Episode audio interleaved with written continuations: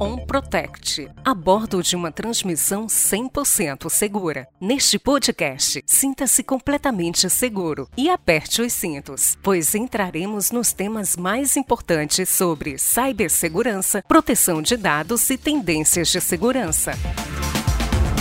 Começa agora o One Protect Brasil, o podcast da CrowdStrike que te atualiza sobre o universo de cibersegurança, diretamente de onde os ataques terminam. Nesse episódio, nós vamos tratar da transformação digital sob a ótica da privacidade de dados na esfera pública. Meu nome é Thiago Silva, sou responsável pelo atendimento ao governo brasileiro na CrowdStrike e aqui nós temos um convidado muito especial, Mauro César Sobrinho, que foi diretor do Departamento de Governança de Dados e Informações da Secretaria de Governo Digital, a SGD, ligada ao Ministério da Economia. Mauro, que é funcionário de carreira do Ministério Público Federal, mestre em Ciência da Computação pela Universidade de Brasília, especialista em computação forense e perícia digital, foi coordenador de curso de pós-graduação da Escola do Ministério Público e nas horas vagas também leciona. O currículo é extenso. Mauro, bem-vindo e muito obrigado pelo seu tempo.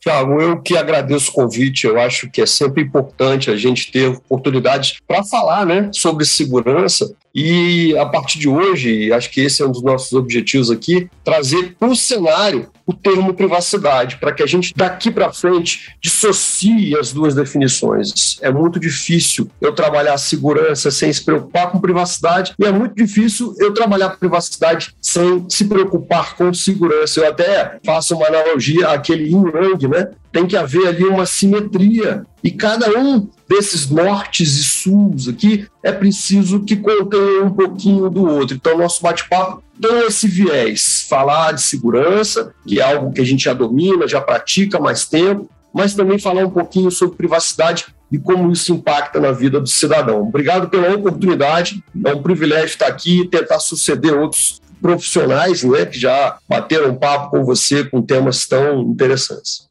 para aquecer nossos motores, você que já ministrou aula em universidade, já foi coordenador de curso de pós-graduação, qual a importância da educação digital hoje para a sociedade? Boa pergunta, Tiago. Eu diria até que hoje em dia a gente deveria não mais fazer diferenciações com essa dimensão do digital ela já está tão ligada, tão intrínseca ao nosso dia a dia, que ela tem que ser tratada de maneira natural, ela tem que estar incorporada nos nossos processos, dentro do DNA, como sendo um local por onde a gente está caminhando naturalmente nesse dia a dia é importante, né? A gente precisa trabalhar a conscientização desse letramento digital, mas é importantíssimo que a gente não trate isso de uma maneira diferenciada. Ela já faz parte do nosso dia a dia e talvez esse tenha sido uma das principais lições da pandemia. Né? A gente passou a viver o nosso analógico diário dentro de um empacotamento digital. Ele nos envolveu, ele nos embrulhou e mostrou que, que é possível. A gente, hoje em dia, fecha os olhos e participa de reuniões o dia inteiro, resolve problemas o dia inteiro de uma maneira digital que provavelmente eu e você, há um ano e meio atrás, não imaginaríamos possível. Então, isso se tornou natural. O digital hoje é o nosso natural. Então, é importante que a gente trabalhe isso sob uma forma de conscientização, de educação, de letramento, como se fosse algo natural, não mais uma nova fronteira, não mais como algo novo que vai acontecer, mas sim que já aconteceu e se demonstrou essencial para a continuidade das nossas vidas. E talvez por isso o governo tenha se engajado tanto, principalmente nos últimos meses, para fazer com que boa parte das suas responsabilidades enquanto prestador de serviço público utilize o canal digital para entregar o serviço público de uma maneira segura, de uma maneira privada para o cidadão. É fundamental que a gente evolua, que a gente se conscientize, que a gente continue pesquisando, mas que isso seja cada vez mais natural, porque o digital não é mais diferente. Ele faz parte de nós.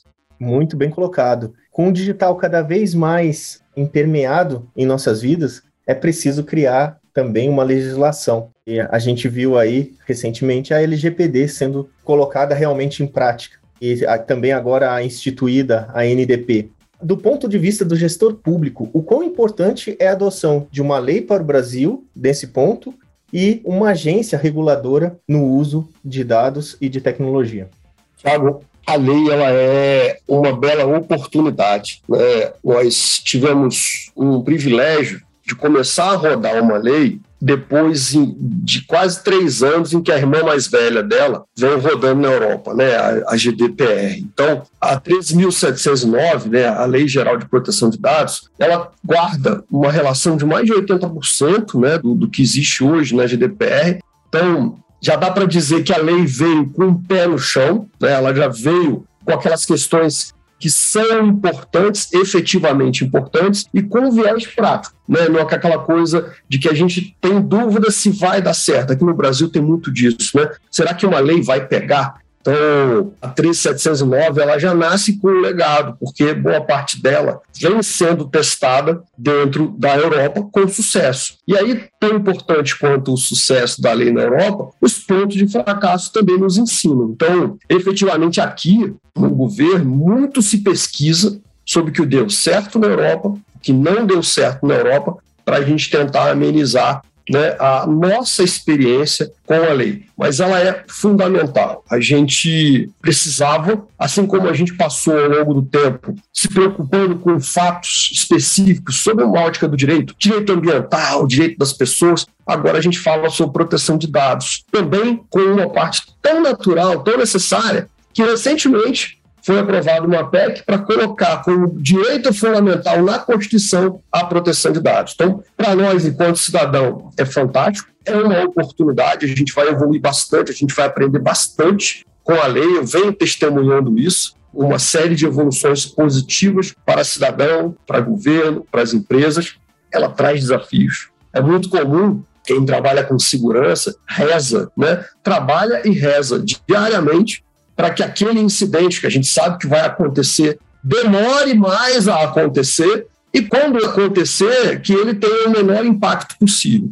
Mas quando ele acontece, e talvez você já tenha discutido isso anteriormente, o gestor daquela empresa, daquela organização, pública privada, ele trabalha no incidente como se fosse um segredo, né? algo que é só dele e que se ele espalhar ali o que aconteceu, se ele disser qual foi a vulnerabilidade explorada, né? o que deu errado, para ele seria uma vergonha. Então, era muito comum a gente diz, né, o cara jogar isso para debaixo do tapete. A lei tem esse ponto importante, ela revoluciona sobre esse aspecto porque passa a ser uma obrigação do gestor dar as informações acerca do incidente para a Autoridade Nacional de Proteção de Dados. E não é mais o gestor de tecnologia, é alguém da alta administração. A lei ela traz alguns papéis importantes. Né? Ela define o controlador, que é aquele ente responsável pelas decisões acerca do tratamento de dados. Ela traz o operador, que na grande maioria das vezes é uma empresa para a qual você terceirizou um pedaço do seu tratamento. E, é claro, a gente não consegue rodar tudo dentro de uma organização, a gente precisa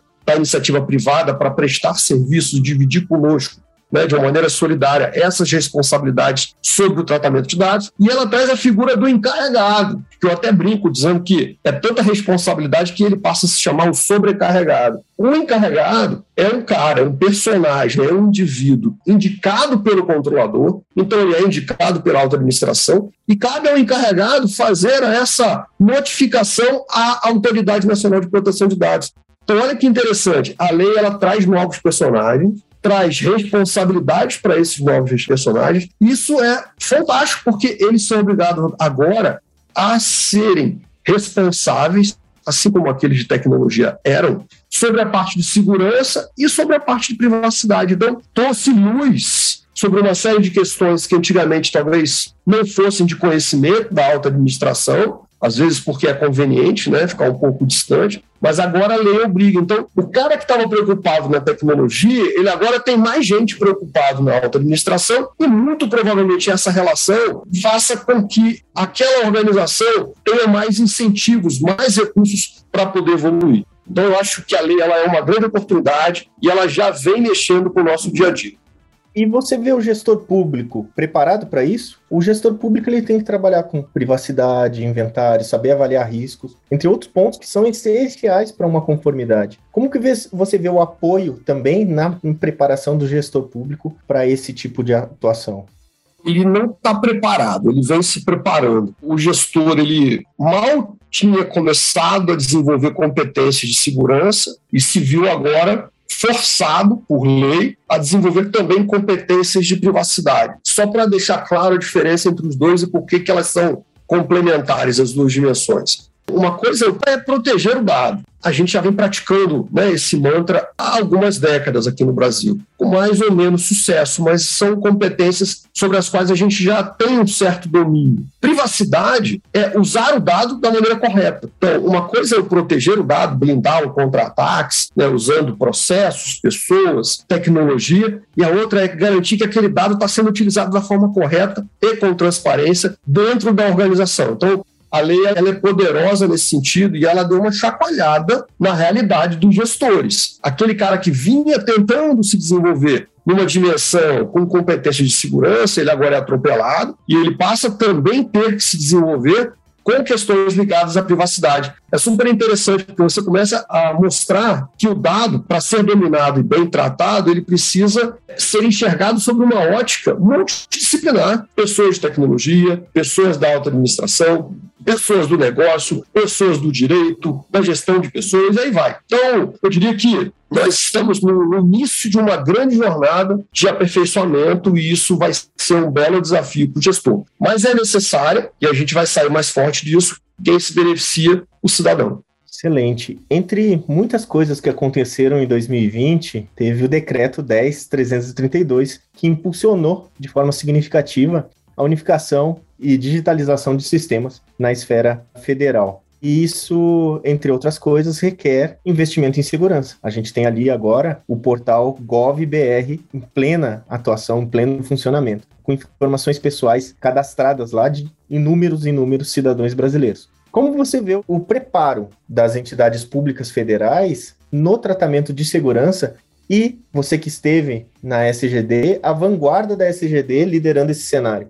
Tiago, excelente pergunta, porque eu vou falar aqui primeiro como cidadão. Eu desconhecia a estratégia de governo digital, né, até entrar para o executivo. Então, primeiro fica aqui um belo convite para o cidadão e no Google. Digita lá, decreto 10332, estratégia de governo digital. É muito interessante ver como o Brasil planejou, definiu indicadores, metas para evoluir na jornada da transformação digital. O Brasil hoje, em termos mundiais, em rankings das Nações Unidas, da OCDE, né, Organização aí para o Desenvolvimento Econômico, ele já alcançou o 15º lugar. Então a gente está muito bem em termos mundiais. É legal o cidadão conhecer, até para se orgulhar, mas mais que isso, poder cobrar o governo, acompanhar o governo e nessa toada levar a reboque a iniciativa privada. A estratégia é super interessante porque ela tem dimensões que vão, por exemplo, de um governo integrado, vão de um governo inteligente,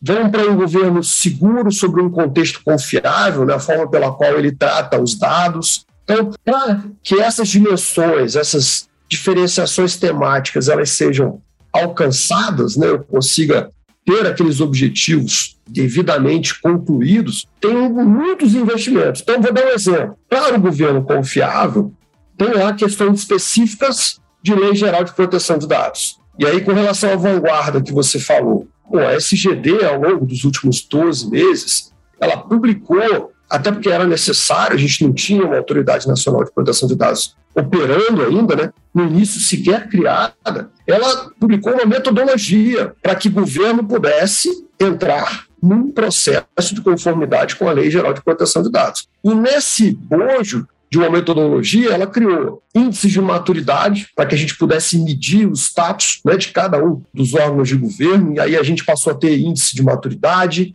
a gente passou a ter índice de segurança, tudo isso está disponível para consumo e é legal ver sendo consumido por órgãos públicos, mas também pela iniciativa privada. E aí a gente marcou o que nós entendíamos como destaque na jornada de conformidade. Então, por exemplo, a organização ela deveria ter um programa de privacidade para que ela pudesse comunicar ao seu público interno e externo o que estava sendo feito com relação à proteção de dados dentro da organização, com total transparência. Ela também entrou aí, sim, já num processo mais chão de fábrica, em um viés de estabelecimento de técnicas para inventário de tratamento de dados, que é tão fundamental. Como é que você protege alguma coisa que você desconhece? Então, nesse inventário, eu começo a olhar para os dados com aqueles dois vieses. Ele dá, ele está seguro, ele está privado, então eu começo a avaliar se ele está bem protegido, se ele está sendo utilizado da maneira correta, se eu compartilho, quais são as medidas de segurança e privacidade que são adotadas, se aqueles dados que eu estou utilizando, existem bases legais que sustentam a sua utilização.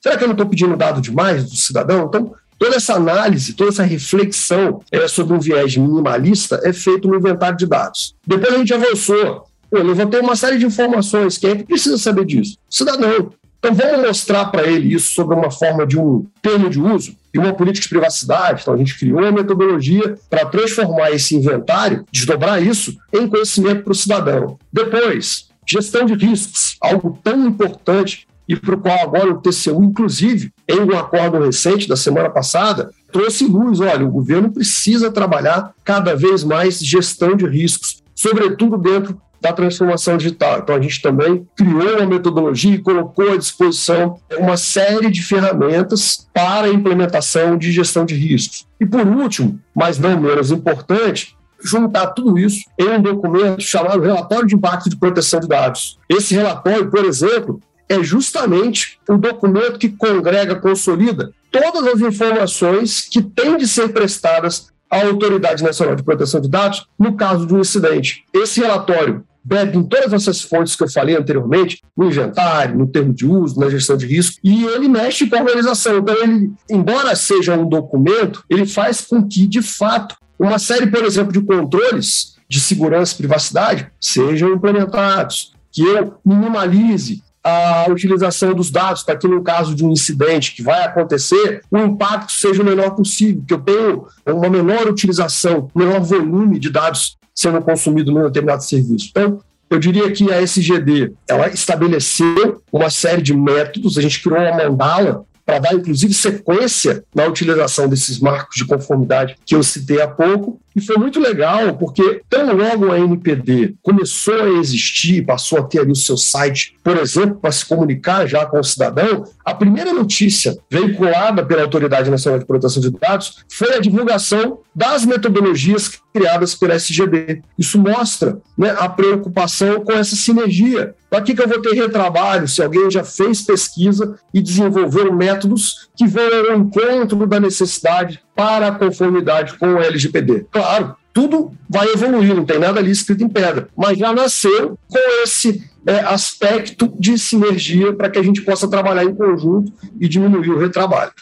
Mauro, a gente viu aí a Lei 14129 desse ano, que dispõe sobre princípios, regras, instrumentos para aumento de eficiência na esfera pública. Então, engloba poderes executivo, judiciário, legislativo. E uma das críticas que se tem a serviços do governo, em geral, é a burocracia, a lentidão, a você ter um sistema onde você tem que fornecer informações repetidamente ou você não tem interação entre sistemas de órgãos do próprio governo, independente da esfera. Como você vê a integração nesse processo de digitalização dos sistemas entre as esferas públicas, entre as instituições? Como está a interoperabilidade desses sistemas e o que você prevê para o futuro em benefício ao cidadão nesse sentido? É, talvez esse seja o ponto mais importante aqui do nosso bate-papo, Tiago. A gente está falando aqui de um movimento de governo digital. Né? A gente falou que o Brasil está bem e está evoluindo. Nos últimos anos ele vem subindo no ranking mundial. Mas o que está por trás disso? Eu preciso prestar serviços públicos de qualidade para que eu possa me aproximar do cidadão e prestar cada vez melhor esse serviço. Não dá para prescindir do canal digital. A pandemia veio para mostrar isso para a gente. A gente aprendeu a duras penas né, o quão é importante a gente caminhar para o digital. Mas ser digital não é digitalizar. Acho que esse ponto é muito importante. Eu não posso chegar para o cidadão e a cada vez que ele vai lá consumir um serviço público, perguntar o mesmo rol de informações para ele novamente. Existe um princípio lá fora chamado princípio do apenas uma vez, ou Once Only Principle. Eu até organizei há pouco tempo um seminário internacional sobre esse tema, que era chamado assim: esse only, que é o princípio do apenas uma vez, esse only, but privacy first, ou seja, mas sem se descuidar das questões ligadas à privacidade e segurança. Então, foi uma bela discussão. O mundo inteiro está nesse movimento. Então, ele, ele precisa, enquanto representado pelo governo, na interlocução com o cidadão, dar a cara a tapa, mostrar aquele serviço, oferecer o serviço para o cidadão, mas sem ter que perguntar para ele novamente uma série de informações que o próprio governo já tem. E aí você tem que trabalhar cultura, tecnologia, quando eu falo cultura, principalmente pessoas, mas tecnologia para a implementação, por exemplo, das questões ligadas à interoperabilidade, sem se descuidar da proteção de dados. Então, vamos ver como isso acontece hoje. Eu tenho que receber um cidadão e saber primeiro se ele é quem diz ser aí sim eu poder prestar para ele um serviço. Então, governo digital precisa de uma identidade digital, de um processo de identificação digital. Isso já existe lá no acesso GovBR. Isso estava, inclusive, na sua pergunta anterior. Poxa, o que é o acesso GovBR? Hoje, o acesso GovBR reúne 115 milhões de brasileiros, informações de autenticação de 115 milhões de brasileiros. Então, quando eu vou consumir um serviço público, e aí eu estou para facilitar aqui, já divulgando o portal GovBR, onde eu tenho mais de 4 mil serviços digitais publicados para o cidadão, eu entro e me autentico para dizer, poxa, o Mauro é o Mauro mesmo. Legal. Qual foi a força dessa autenticação? O governo criou níveis: bronze, prata e ouro. Bronze, quando essa minha autenticação foi feita em função de informações biográficas. Quem eu sou, é, nome da minha mãe, etc. Então, não tem um grau tão alto assim, né, em termos de força de autenticação.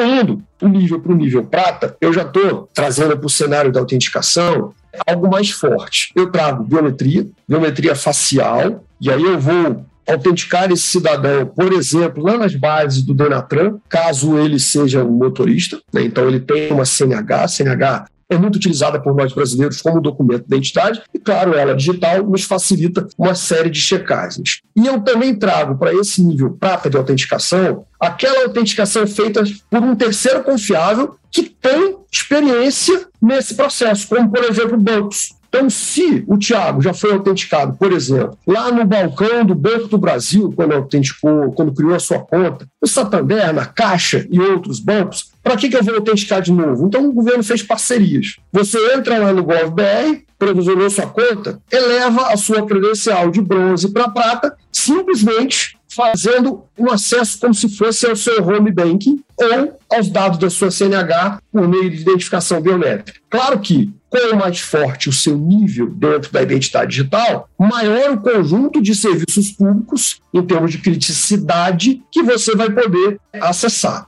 O último nível, o nível ouro, ele é representado ou pela utilização, pela autenticação do Tiago lá na base do TSE. Então, eu fiz uma autenticação biométrica facial em uma base que um outro poder cuida e sobre a qual existe uma preocupação de duplicação, etc. Por isso que ela é considerada ouro.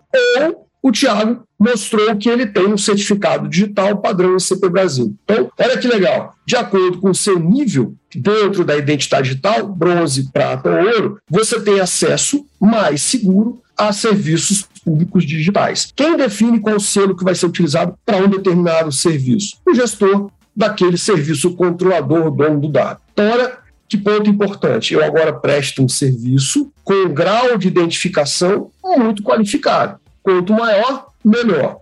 Ponto que deve ser destacado. Nós não guardamos essa informação dentro do portal.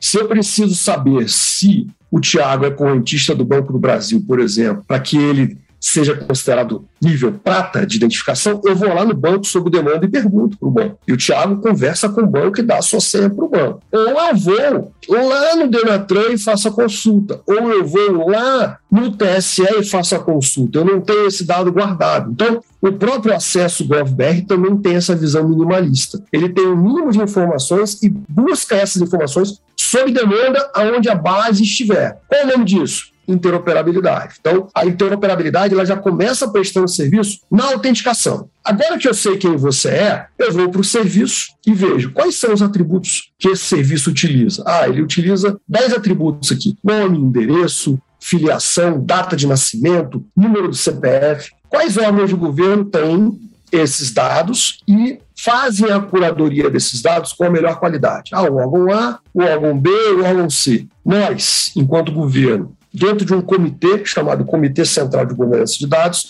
estipulamos, damos nome e fantasia a conjunto de atributos, associamos órgãos como curadores desses conjuntos de atributos e esses dados continuam com esses curadores, não são trazidos para nós. A filosofia minimalista continua. E aí agora, na hora em que o cidadão se autentica, em vez de ter que dar novamente esse conjunto de informações, uma vez autenticado, o governo vai lá, sob a tecnologia da interoperabilidade, e busca sob demanda o dado. Ele não traz a base toda. Ele vê, ah, é o CPF do Tiago. Já autentiquei o Tiago? Beleza. Então traz agora o nome dele completo, o nome da mãe, o endereço, a data de nascimento, o que for necessário e existir para que esse serviço público possa ser prestado. Então, essa interoperabilidade hoje, ela já está funcionando. O Brasil se inspirou também em melhores práticas internacionais para criar uma plataforma de interoperabilidade. Nesse caso, a plataforma se chama Conecta. E hoje a gente já tem cerca de 500 serviços integrados com esse é, viés de interoperabilidade. Claro que tem uma jornada longa a ser seguida. Eu falei para vocês agora há pouco que a gente tem cerca de 4 mil serviços digitais no portal e 500 bebem da interoperabilidade. Nós, lá na estratégia de governo digital, que eu convidei o cidadão a conhecer, temos uma meta de alcançar 900 serviços no fim do ano que vem. E eu tenho certeza de que a gente não só vai alcançar, como vamos superar essa meta, porque o próprio governo percebeu o quão isso é importante se eu não tenho que buscar no cidadão informações, mas sim em base do governo, as minhas regras para garantir que essas informações estão íntegras e, portanto, o índice de fraude vai ser menor, elas são facilitadas. Eu não tenho que ficar passando o OCR e verificando se aquilo que o cidadão está prestando é verdadeiro ou não, se o risco de fraude é maior, porque agora as informações vêm do próprio governo. Então, antigamente a gente batia na porta dos órgãos para perguntar: e aí, quer interoperar? Agora a gente conseguiu inverter esse paradigma. O governo, enquanto órgãos, já vem escalando isso para que cada vez mais esses serviços públicos possam beber na fonte da interoperabilidade. Então, eu diria que a gente está passando por um momento de revolução e esses 500 serviços foram integrados no último ano. Então, a nossa escala, eu espero, ela tem se mostrado assim, ela vai ser exponencial. Bom, é um trabalho grandioso e o cidadão comum, às vezes, ele nem percebe, né? Tanto o que tem por trás, né? A robustez que é necessária para isso acontecer, quanto com a simplicidade de uso, ele nem percebe que ele está hoje vivendo uma experiência diferente com a integração desses sistemas, né? Eu diria que o processo fica mais leve, mais tênue, né? Para o cidadão buscar suas informações e conseguir realizar o que necessita e acaba nem percebendo que isso, a facilidade de hoje não existia há tão pouco tempo atrás. Nesse sentido, Mauro, uma opinião pessoal, o que, que nos espera quanto cidadão brasileiro esses benefícios para as próximas gerações? O que, que você visualiza para as próximas gerações nesse tipo de serviço que hoje está sendo integrado de benefícios? Eu imagino que daqui a pouquíssimo tempo, enquanto cidadãos, a gente vai olhar e vai dizer: Poxa, eu não acredito que antigamente não era assim. Eu, primeiro, não me recordo da última vez em que eu tive que, enquanto consumidor de serviço público, me dirigir a um balcão. Todos os serviços públicos que eu precisei consumir nos últimos dois anos já estavam digitais ou digitalizados. Quando eu falo digitalizado, porque ainda não bebeu da interoperabilidade. Então, assim, embora eu possa consumi-lo por um canal digital, eu tenho que ficar digitando informações ou fazendo upload de documentos. Então, eu acho que para nós vai ser cada vez mais comum, natural, consumir esse serviço de maneira transparente. Uma vez autenticado, praticamente o governo vai dizer: aguarde que o seu serviço será prestado. Eu penso que é aí que a gente vai chegar. Só que a gente precisa, nessa transparência, dar para o cidadão a sensação de que tudo isso está acontecendo de uma maneira segura e com privacidade. Então, para isso, o governo ele criou um novo eixo dentro do plano de transformação digital. Ele já tinha um eixo de transformação, que é pegar o serviço balcão analógico e tornar digital. ele já tinha o eixo 2, que ele integra aquela identidade digital, coloca tudo dentro de um mesmo lugar para o cidadão poder encontrar, coloca uma identidade visual, e aí que a gente está falando de UX, de experiência do usuário mesmo, bem simples e direta para que o cidadão comum possa consumir. E ele já começava no eixo 3 a interoperar, e agora traz o eixo 4, que é garantia de segurança e privacidade para cada um desses serviços que a gente está transformando, cada um daqueles 4 mil. É, os próprios órgãos de controle pediram isso, e eu vejo sempre o órgão de controle como sendo um parceiro, alguém que identifica oportunidades de melhoria e não só diz o que fazer, mas ajuda no como fazer, definindo exatamente as direções. Mas, respondendo agora objetivamente a sua pergunta, eu, enquanto cidadão, quero que algo aconteça de maneira cada vez mais transparente e que eu tenha a sensação de que, enquanto o governo, nesses eixos que eu descrevi agora há pouco, implemente o serviço, ele consiga traduzir tudo isso de uma maneira muito natural em qualidade, eficiência, risco baixíssimo de fraude para o governo e para o próprio cidadão. E que a minha percepção seja cada vez melhor. Se a gente conseguir alcançar isso no médio prazo, enquanto gestores, e sentir isso no médio prazo, enquanto cidadãos, eu acho que a gente consegue dizer que a trilha de evolução para a transformação digital, respeitadas as questões de privacidade e segurança, foi feita com sucesso. Seria perfeito. Mauro, para finalizar, a pandemia ela trouxe marcas negativas enormes aí aos brasileiros, nos forçando a nos adequar a diversas novas situações. Quais os pontos positivos de evolução do uso de tecnologia decorrentes da pandemia que você considera que vieram para ficar na esfera pública? Eu acho que foi o que você falou, assim, a pandemia era melhor que ela não tivesse acontecido, ninguém discute isso, foi ruim, né, majoritariamente ruim para todos, mas a gente sempre aprende, né, de qualquer situação boa ou ruim, a gente tira lições e evolui. Então, se eu posso destacar um ponto importante, foi a questão ligada ao teletrabalho e derrubar os paradigmas. Né? Muitos bons gestores não viam o teletrabalho como uma solução viável, tinham preconceitos.